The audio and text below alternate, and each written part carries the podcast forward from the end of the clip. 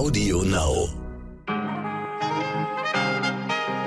Guten Morgen, liebe ZuhörerInnen. Heute ist ein, ich möchte sagen, wunderschöner Donnerstag, der 30. Komm, einmal noch. Juni. Sie wissen, ab morgen geht es dann mit Julo weiter. Ich bin Michel Abdullahi und hier ist für Sie heute wichtig mit unserer langen Version. Wie wollen Sie eigentlich mal sterben? Ja, hat alles ziemlich lustig und fröhlich hier begonnen, aber ähm, jetzt reden wir mal über ganz harte Themen, meine liebe Community. Die Frage ist nicht alltäglich und manche sind auch bestimmt irritiert davon, doch diese Frage geht uns eben alle an. Lukas Schreiber, mit dem ich gleich spreche, der hat eine ganz genaue Vorstellung von seinem Tod und er weiß auch ganz genau, wie er nicht sterben möchte. Im neuen Podcast Die Suche nach dem guten Tod führt Lukas intime Gespräche mit Menschen, die dem Tod am nächsten sind. Wer also, wenn nicht Lukas, kann besser, lockerer und vielleicht auch humorvoller über den Tod sprechen. Auf jeden Fall besser als ich. Ich glaube, meine, meine Todesfantasien, die brauchen Sie nicht. Lassen Sie uns ganz normal und positiv mit dem Sterben umgehen. Und da gehört auch die gesetzliche Regelung der Sterbehilfe dazu, über die der Bundestag aktuell debattiert. Darum geht es gleich in unserem Gespräch. Zuerst für Sie das Wichtigste in aller Kürze. Im Mammutprozess um die tödlichen Terroranschläge von Paris 2015 haben die Richter ihre Entscheidungen verkündet. Bei den Anschlägen hatten IS-Anhänger 130 Menschen im Pariser Zentrum getötet, in Bars, Restaurants und der Konzerthalle Bataclan. Drei Selbstmordattentäter sprengten sich vor einem Fußballstadion in die Luft, wo gerade Deutschland gegen Frankreich gespielt hat. Meine Kollegin Elke Büchter hat den Prozess in Paris begleitet und schildert uns ihre Eindrücke. Der Hauptangeklagte hatte im Verlaufe des Prozesses noch gesagt, er habe seinen Sprengstoffgürtel absichtlich nicht gezündet, aus Menschlichkeit. Aber das haben die Richter ihm wohl nicht geglaubt. Experten hatten gesagt, der Gürtel war defekt. Auch die Tatsache, dass er selber keinen Menschen umgebracht hat, hat ihm keine milderen Umstände gebracht. Lebenslang ohne Chance, jemals wieder in Freiheit zu leben für Salah Abdeslam. Am Morgen ist Schluss mit dem kostenlosen Corona-Test. Huh, wer einfach so einen Schnelltest in einer Teststelle machen möchte, der oder die muss nun drei Euro bezahlen. Ausnahmen gelten für Menschen, die sich aus medizinischen Gründen nicht impfen lassen können. Auch Haushaltsangehörige von Infizierten, Kinder bis fünf Jahren und Bewohner und BesucherInnen von Pflegeheimen und Kliniken sollen sich dennoch weiterhin kostenlos testen lassen können. Außerdem Menschen, die nach einer Corona-Infektion einen Beleg dafür dafür brauchen, dass sie wieder negativ sind, damit sie zurück zur Arbeit können. Also Ganz so einfach ist es dann du nicht. Wir sind immer noch in Germany, meine Damen und Herren. Grüße gehen raus an Kali Karl Lauterbach.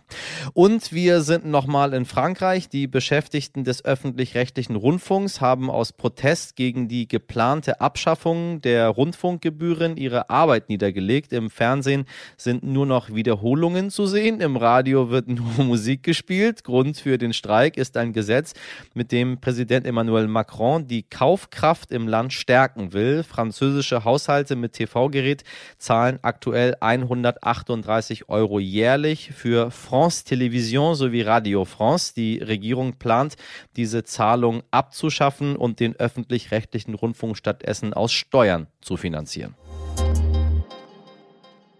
Bei so vielen wichtigen Gipfeln gleichzeitig diskutieren wir jeden Tag, liebe Hörerinnen, welche Ergebnisse wir Ihnen erklären möchten, welche Hintergrundinformationen Sie vielleicht brauchen könnten, um Aussagen zu verstehen und was man auch einfach getrost beiseite lassen kann gibt es ja auch genug. Nun haben wir in den letzten Tagen mehrfach auf die Entscheidung der Europäischen Union hingewiesen, die das Aus für Verbrennerautos ab 2035 beschlossen hat. Das betrifft natürlich alle Menschen, die ein Auto fahren oder in den nächsten Jahren überlegen, sich eins zu kaufen.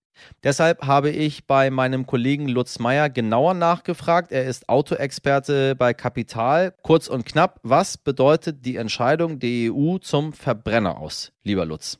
Es bedeutet, dass ab 2035 in der EU nur noch Fahrzeuge zugelassen werden, die einen CO2-Ausstoß von 0 Gramm haben, also die kein äh, Kohlendioxid mehr ausstoßen. Faktisch werden das Elektroautos sein. In der Ampelkoalition gab es dazu in den letzten Tagen Streit. Die FDP hat immer wieder sogenannte E-Fuels ins Spiel gebracht. Was ist damit gemeint? Also es ist eine sogenannte Technologieoffenheit vereinbart worden. Das heißt, die klimaneutralen Autos, die zugelassen werden ab 2035, müssen nicht unbedingt Elektroautos sein. Theoretisch können es Autos mit Verbrennungsmotor sein, die aber technisch, wie weiß man noch nicht genau, vorbereitet sind, dass sie auch tatsächlich nur synthetische Kraftstoffe E-Fuels tanken können. Die wären dann auch klimaneutral. Ich halte das für eine eher theoretische Klausel. Also ich kenne keinen Hersteller, der in größerem Maße solche Fahrzeuge plant und glaube auch nicht, dass das besonders sinnvoll ist. Wie siehst du denn die Rolle der FDP? Die waren ja wegen der E-Fuels tatsächlich kurz davor, die Abstimmung zu sprengen. Ja, ich finde das Verhalten der FDP in dem Fall ein bisschen verwunderlich, weil es der FDP, was diese Frage betrifft, ein bisschen an Technologieoptimismus fehlt, was so eine Partei eigentlich haben sollte. Äh, sie verteidigt ja das Alte gegen das Neue.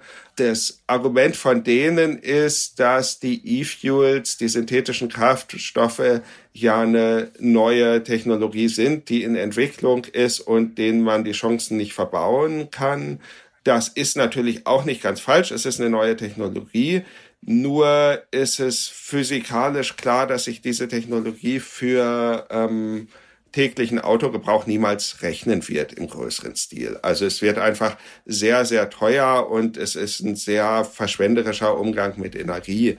Deswegen kenne ich auch keinen Hersteller, der plant, Fahrzeuge dafür herzustellen. E-Fuels ist natürlich trotzdem eine sinnvolle Technologie, weil es für zum Beispiel Schiffe oder auch bestimmte Nutzfahrzeuge und bestimmte Regionen nicht ohne Verbrennungsmotor gehen wird. Da reden wir aber nicht von täglich genutzten Personenwagen auf europäischen Straßen. Aber nichtsdestotrotz hat die FDP recht, wenn sie sagt, wir sollten E-Fuels entwickeln und diese äh, Technologie voranbringen. Aber das hat mit dem, was sie jetzt da durchgesetzt haben auf EU-Ebene und was sie schon im deutschen Koalitionsvertrag durchgesetzt haben, eigentlich nichts zu tun. Das ist aus meiner Sicht ein rein ideologischer Verteidigungskampf von etwas, von dem die Klügeren unter den FDP-Leuten auch selber wissen, dass das eigentlich keine Perspektive hat. Und was denkt eigentlich die Autobranche über die Entscheidung der Europäischen Union? Also man muss die Autobranche da ein bisschen aufteilen. Die Autohersteller sind tatsächlich viel, viel weiter. Sie sind an einem schnellen Umstieg vom Verbrenner auf den Elektroantrieb interessiert. Sie haben auch die Weichen dafür gestellt. Das liegt einfach daran, dass wenn auf lange Zeit beide Technologien hergestellt, entwickelt, äh, verbaut werden, dann wird es für die Hersteller einfach viel zu teuer. Je schneller die auf Elektro umstellen können, desto besser für sie. Das liegt auch daran, dass mit dem Elektroauto neue Geschäftsmodelle verbunden sind und die bieten für die Hersteller sehr viele Chancen, zum Beispiel Software-Updates. Das ist etwas, mit dem äh, Tesla sehr viel Geld verdient. Neben den Herstellern gibt es noch eine Menge Zulieferer. Unter den Zulieferern ist das Bild geteilt. Gerade die kleineren Zulieferer, die in Deutschland auch sehr viel Beschäftigung haben, sind da etwas hinterher und wünschen sich auch noch stark ja ein Festhalten am Verbrennungsmotor. Sehr kleine mittelständische Zulieferer, die tun sich mit der Umstellung sehr schwer und es gibt auch viele Prognosen, dass viele von denen verschwinden werden. Dazu kommt auch noch, was auch zum Autocluster gehört. Das sind ja zum Beispiel Werkstätten, Tankstellen, und solche äh, Betriebe, für die die Umstellung auch nicht ganz äh, einfach ist. Also E-Autos müssen einfach sehr viel weniger zur Werkstatt. Die fahren sehr viel wartungsärmer als Verbrennungsautos. Das heißt, für äh, Werkstätten fällt da eine Menge Wertschöpfung weg. Die haben auch Angst. Insofern, das sind die Bereiche in der Autoindustrie, für die es schwierig ist und die vielleicht auch noch Widerstand gegen die Umstellung äh, üben. Die großen Autohersteller, über die wir immer reden, also in Deutschland Volkswagen, Audi, Mercedes, BMW, haben sich auf einen schnellen Umstieg umgestellt. Für die wäre auch 2030 kein Problem. Wenn die großen Autohersteller eigentlich bereit sind, ne? Wieso stellen die dann nicht einfach um? Nehmen die Rücksicht auf die Werkstätten, Zulieferer und Co? Das sind keine Rücksichten, warum die das nicht machen. Man hält es sich gerne offen. Es ist ja auch so, dass man noch nicht genau weiß, ob die Kunden da alle mitziehen. Das ist ja ein entscheidender Faktor, ob die Autokäufer jetzt tatsächlich diesen Wandel mitmachen. Und das hängt dann wiederum sehr stark von staatlichen Vorgaben ab, also auch von Beschlüssen, wie sie die EU gefällt hat. Und das hängt auch davon ab von Subventionen. Also es gibt ja Subventionen für E-Autos, aber es gibt ja gleichzeitig weiterhin sehr hohe Subventionen für Verbrenner. Wir subventionieren ja Dieselkraftstoff äh, sehr, sehr stark. Es werden auch immer noch Verbrennerdienstwagen subventioniert. Also das ist natürlich so ein, so ein bisschen staatliches Handeln, was problematisch ist, weil man gleichzeitig das eine und sein Gegenteil äh, subventioniert. Im Grunde ist das die große Ungewissheit, wie reagiert der Markt und wie verhalten sich die Autokäufer und mit welchen Anreizen werden sie dazu gebracht, die Umstellung mitzumachen. Und deswegen muss sich da, glaube ich, die Industrie, solange diese Unsicherheit fortbesteht, das auch noch ein bisschen offen halten, wann exakt sie völlig rausgehen. Danke dir, Lutz Meyer.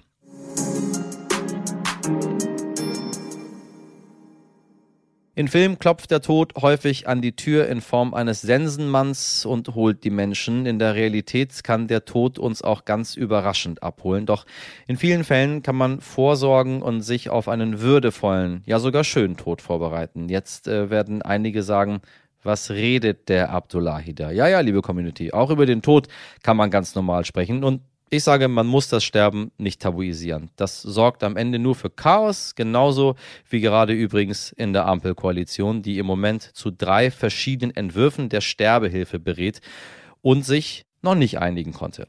Mein heutiger Gast, Lukas Schreiber, beschäftigt sich intensiv mit dem Tod, seitdem seine Mutter an Demenz erkrankt ist. Und er ist seit heute auch Host des Podcasts Die Suche nach dem guten Tod. Lassen Sie uns also eintauchen in dieses, wie ich finde, gar nicht so düstere Thema mit einem wirklich, wirklich bezaubernd coolen, tollen Gast. Lukas, mein Lieber, ich grüße dich. Hallo, Michel, freut mich wir sprechen über ein Thema, zu dem, glaube ich, alle Menschen irgendwie eine Meinung haben. Ich habe da auch eine Meinung zu, aber erst erstmal erstmal du. Ähm, wieso gibt es überhaupt noch die Diskussion, äh, äh, ob man sich den Zeitpunkt seines Todes ähm, aussuchen darf? Hm, ich glaube, wir hängen alle sehr im Leben. Und es ist eine gruselige Entscheidung, sich dann vorzustellen, dass wir Menschen die Möglichkeit geben, das unterstützt zu jedem Zeitpunkt zu machen, äh, wie sie es wollen. Und wenn man auch sehr ehrlich sind, es gibt Grenzfälle, die diese Entscheidung wahnsinnig schwierig machen. Ich meine, äh, die gleiche Diskussion hat man in anderen Themen auch. Aber ähm, wir geben Menschen die Freiheit, Fehler zu machen.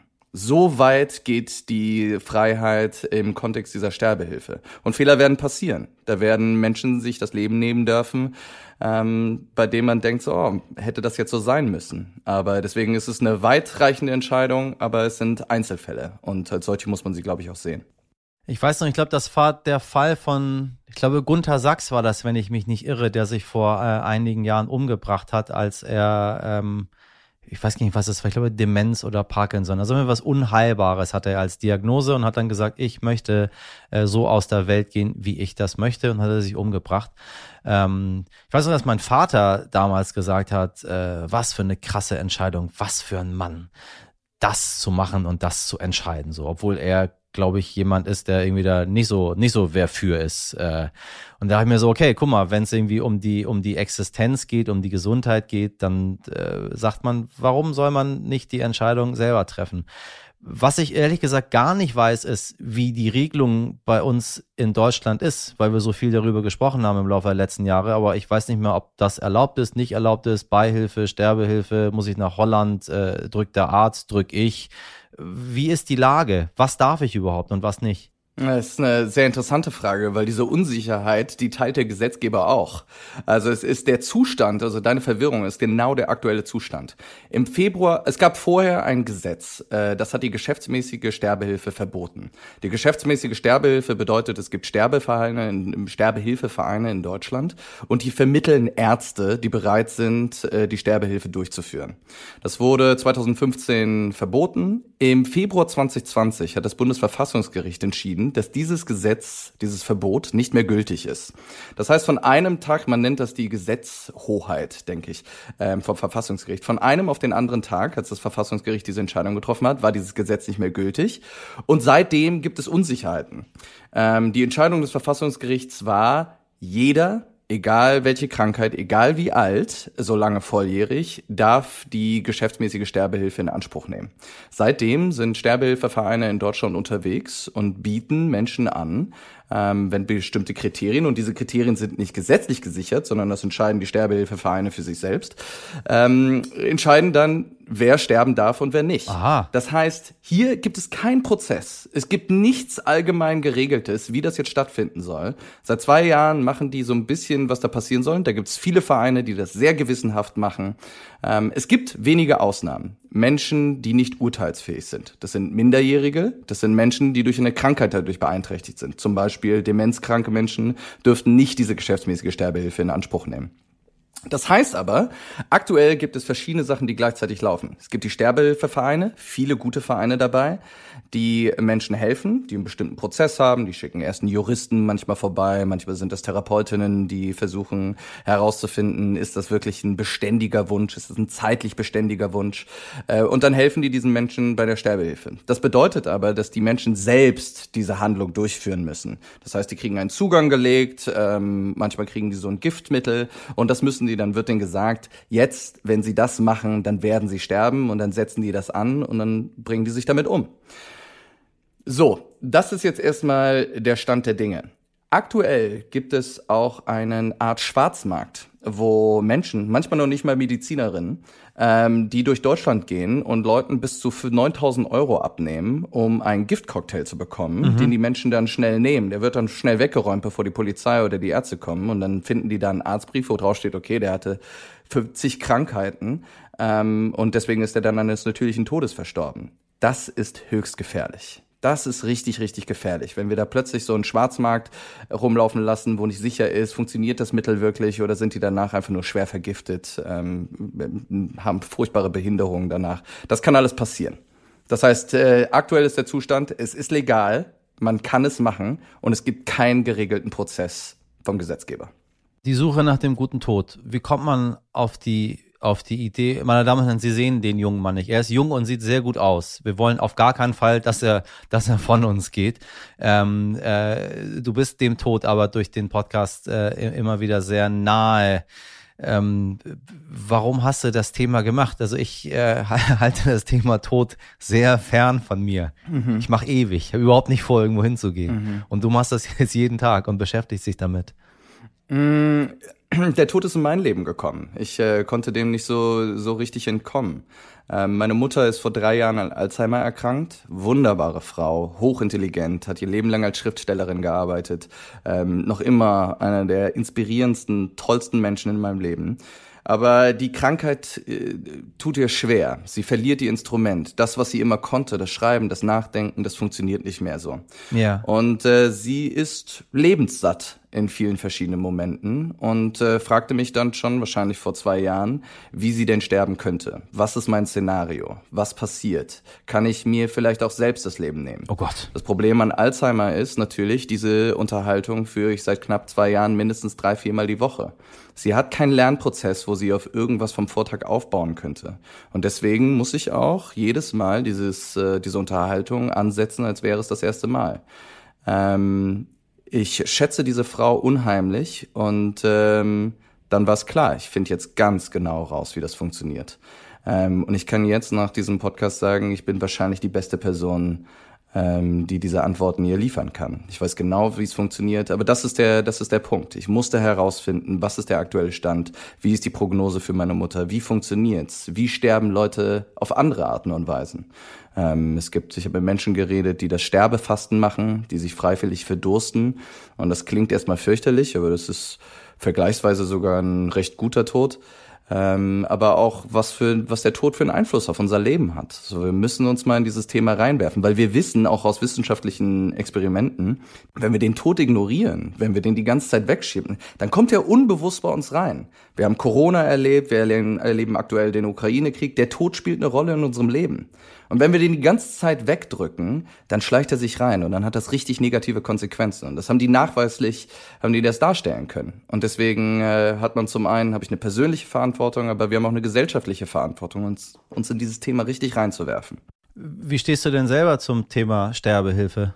Das ist schwer zu sagen. Ähm, ist äh, ich glaube, von dem, was ich, ich, ich ziehe mich da auch so ein bisschen raus, weil ich glaube, da gibt es Expertinnen und Experten, die diese Frage gerade von der Regelung viel besser beantworten können. Da braucht es eine Interdisziplinarität von den Menschen, die das entscheiden. Wir brauchen die Psychologinnen, wir brauchen die Juristinnen, wir müssen, wir brauchen da verschiedene Leute, die entscheiden, wie das funktioniert. Und da gibt es ganz, ganz tolle Menschen, die sich mit dieser Thematik äh, beschäftigen.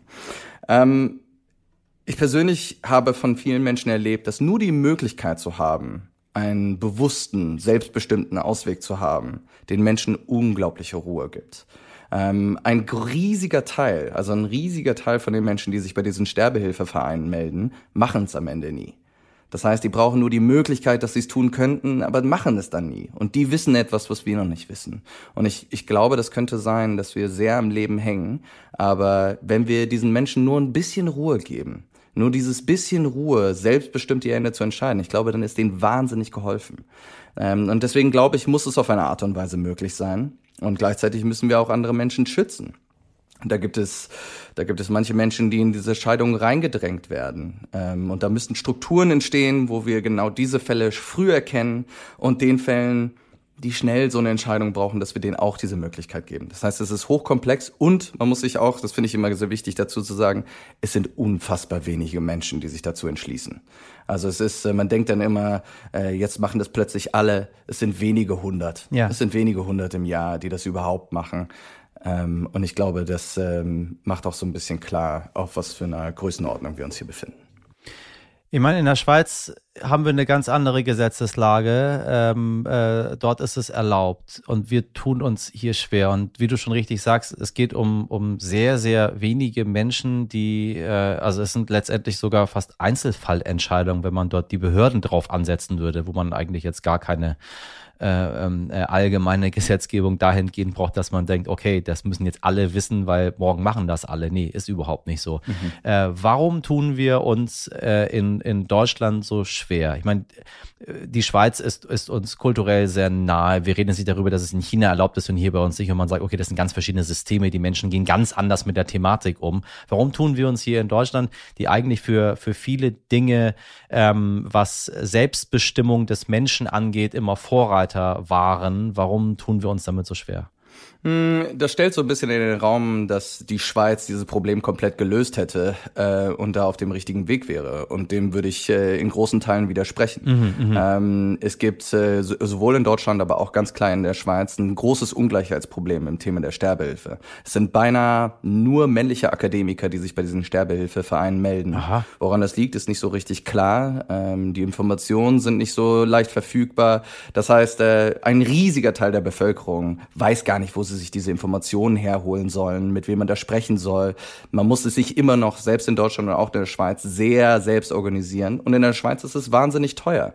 Ich habe mit einem Schweizer Paar gesprochen, die auch darüber geredet haben. Und ich habe sie gefragt, habt ihr je darüber nachgedacht, auch mal so äh, geschäftsmäßige Sterbehilfe da in Anspruch zu nehmen? Sie so, ja, wir haben drüber nachgedacht, aber viel zu teuer, das können wir uns niemals leisten. Wie viel denn? Was kostet das denn? Ähm, 5000, nur dass man diesen ähm, Vereinen bei, ähm, also es sind unterschiedlich, je in der Verein, Verein. Aber in der Schweiz sind es ähm, 5000 Franken überhaupt den, ähm, Verein beizutreten und dann wird noch mal was fällig, äh, wenn es dann soweit ist. Es gibt andere Vereine in Deutschland, da zahlst du 2000, 3000 Euro nur um beizutreten und dann noch mal 7000, damit es dann tatsächlich passiert.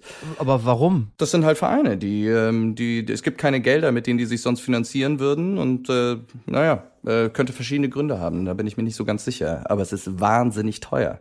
So, also es ist ähm, hier müssen wir dann überlegen, so wie wollen wir diesen Menschen die Hilfe, wie kriegen wir diese Informationen auch in die Hand von vielen anderen, die das bräuchten? Wie wollen die eigentlich sterben? Und es ist auch nicht nur Sterbehilfe, äh, die den guten Tod ausmacht an dem Ende. Wir müssen uns so ein bisschen als Gesellschaft überlegen, zum Beispiel, äh, weit über die Hälfte aller Menschen möchten ähm, zu Hause sterben. Tatsächlich tun es in Deutschland weit unter 25 Prozent. Ja. Was passiert hier? Das war vor 30 Jahren, war das noch völlig anders. Da war der Prozentsatz noch deutlich höher. Wir sterben die ganze Zeit im Krankenhaus. Leute wollen in Palliativkliniken oder Hospizen äh, äh, sterben und das kann man heute auch noch sehr gut. Die Wartelisten sind ellenlang. Da kommt niemand rein. Sterben ist richtig, richtig scheiße gerade. Das will niemand. So wie es gerade läuft, will es niemand. Und wir müssen uns überlegen, Sterbehilfe ist eine Option, wie wir sterben können. Das brauchen sehr wenige Menschen und ich glaube, es hilft vielen Menschen. Aber wir müssen uns als Gesellschaft grundsätzlich überlegen, wie will ich sterben? Und wir machen das jetzt, weil die, die sterben, die können es nicht mehr.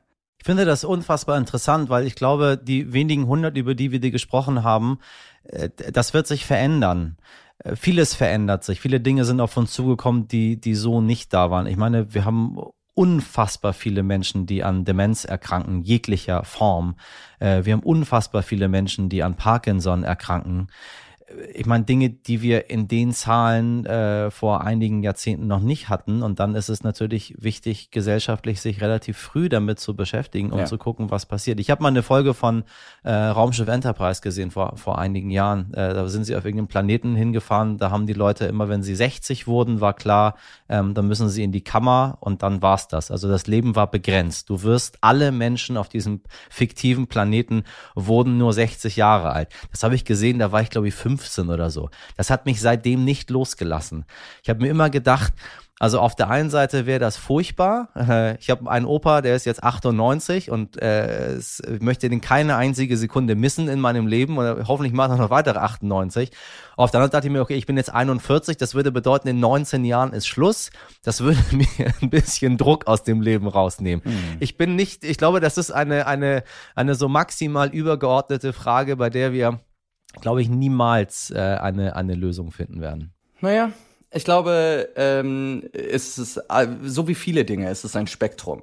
Und wenn wir uns dieses Spektrum angucken zwischen einem Tod, der ganz fürchterlich ist, durch Übertherapie, durch eine schlechte Patientenverfügung, dann kann ich schon sagen, das möchte ich auf keinen Fall. Und es gibt schichtweise einen immer besseren Tod. Ja, ich gebe dir recht, es wird nie perfekt sein.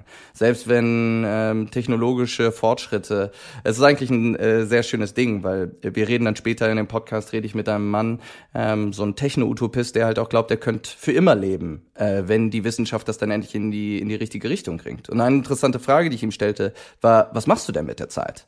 Und er war sich unsicher. Und das fand ich eigentlich sehr interessant. So, wir, wir suchen die verschiedensten, äh, Camus nannte es diesen philosophischen Suizid. Ähm, man sucht sich verschiedene Auswege, bloß nicht an den Tod denken zu müssen. Sei es, ich glaube an das Nachleben und hoffe auf den Himmel, sei es, dass ich diesen technologischen Fortschritt so einen riesigen Wert gebe, dass ich glaube, dass es irgendwann dieses Problem lösen wird. Aber ich weiß, was ein guter Tod für mich wäre. Wenn ich in einem bewussten Zustand bin und im Moment des Sterbens noch mit Neugier in dieses letzte Erleben reingehen kann, das fühlt sich wie ein guter Tod an. Und ein ähm, guter Freund meiner Mutter, der sich, ähm, der auch durch Suizid gestorben ist, der war wohl im Kreis seiner Familie und seine letzten Worte waren: Ich sterbe so schön. Das klingt nach einem guten Tod. Meine Damen und Herren, ich weiß, dass Sie ein großer Fan der iranischen Lyrik, deswegen möchte ich Ihnen heute noch äh, nur im Deutschen einen äh, mitgeben äh, vom iranischen Nationaldichter Hafiz. Äh, der sagte, erinnerst du dich noch, als du damals auf die Welt gekommen bist? Äh, du hast geweint und alle anderen haben gelacht. Äh, lebe so, dass wenn du gehst, es umgekehrt ist. Dass du lachst und alle anderen weinen. In diesem Sinne, mein lieber Lukas, vielen, vielen Dank äh, für dieses schwierige Thema, was du so wunderschön aufbereitest. Danke dir. Und wenn Sie nun noch mehr zum Tod wissen wollen, Anregungen brauchen, dann hören Sie doch ab heute gerne in den Podcast Die Suche nach dem guten Tod rein. Denn auch der Tod kann, ja, ganz unterhaltsam sein. Weisheit des Tages. Sie wissen, ich komme in diesem Podcast gerne mit kuriosen Feier- und Gedenktagen um die Ecke oder sagen wir mal meine Redaktion. Ich stehe gar nicht so drauf, die aber hart. Der heutige ist aber tatsächlich sehr spannend. Heute ist nämlich der internationale Tag der Asteroiden. Ja, da hat man mich wieder, wenn es ums Weltraum geht. Den äh, haben die Vereinten Nationen am 30. Juni ausgerufen, weil an diesem Tag im Jahre 1908 die Druckwelle einer Asteroidenexplosion mehrere Millionen Bäume in Sibirien umgefegt hat. Die Fläche der kaputten kaputten und verbogenen Bäume war so groß, ja, sorry, wie das Saarland, wo keiner weiß, wie groß es eigentlich überhaupt ist. Deshalb möchten die Vereinten Nationen mit diesem Tag darauf aufmerksam machen, es gibt potenziell die Gefahr, dass so ein Asteroid angeschossen kommt. Aber Fun Fact, vor mehreren Millionen Jahren könnten solche Gesteins- und Metallbrocken aus dem All das Leben auf der Erde überhaupt erst ermöglicht haben. ForscherInnen haben Modelle aufgestellt, dass es ohne diese Brocken viel zu wenig Wasser auf der Erde gegeben hätte. Deshalb gibt es die Theorie, dass ja, die Asteroiden Wasser auf die Erde gebracht haben. Danke dafür. Nun sind wir aber keine GallierInnen und müssen deshalb keine Angst haben, dass uns der Himmel auf den Kopf fällt. Das sagt auch der Asteroidenexperte der Europäischen Raumfahrtagentur ESA, Detlef Koschny. Laut Berechnungen kommen täglich Massen von 100 Tonnen auf die Erde. Die können uns in den allermeisten Fällen aber nichts anhaben. Und wenn doch, gibt es die Idee, größere Asteroiden tatsächlich abzuschießen, ganz wie im Film. Deshalb die Beruhigung von Detlef Koschny, eine zivilisationsbedrohende Gefahr kann ich ausschließen im Moment. Wenn das keine guten Nachrichten für den Staat in diesen Tag sind, meine Damen und Herren, dann weiß ich auch nicht, wie es weitergeht. Ich sag's Ihnen, wir als Menschheit, wir brauchen keine Asteroiden, wir bringen uns einfach selber um.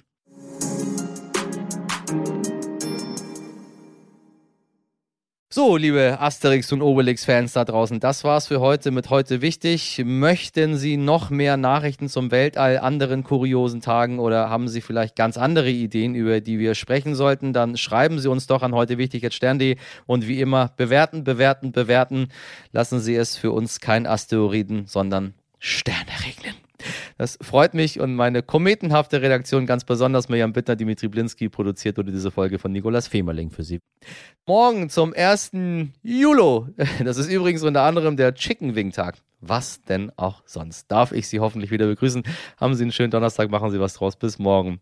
Chick, chick, wing, wing, Ihr Michel. Guckt mal, ob er irgendwo was Paniertes bekommt. Abdullahi.